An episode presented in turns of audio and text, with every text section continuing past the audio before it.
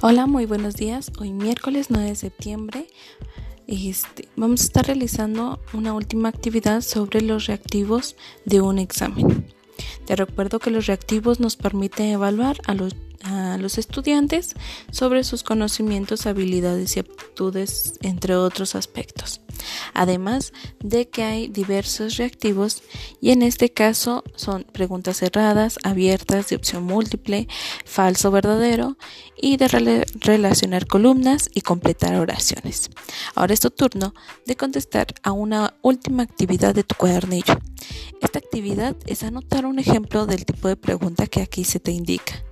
Debe ser pregunta abierta, una pregunta abierta, una pregunta cerrada, una de verdadero y falso y otra de opción múltiple.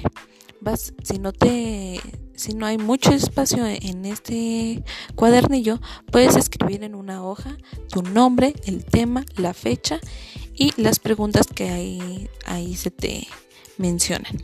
Además, como un tips o un tip, ¿sabes cómo se construye una pregunta? Bueno, para hacer una pregunta es importante utilizar los pronombres interrogativos que, cómo, cuándo, dónde, quién, por qué y cuál.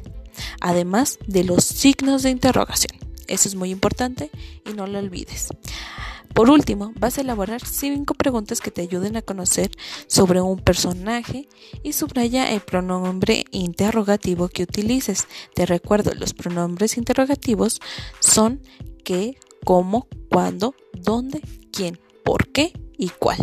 Diviértete realizando estas actividades y cualquier duda que tengas me puedes mandar un mensajito con ayuda de tu mamá, de tu papá. Diviértete.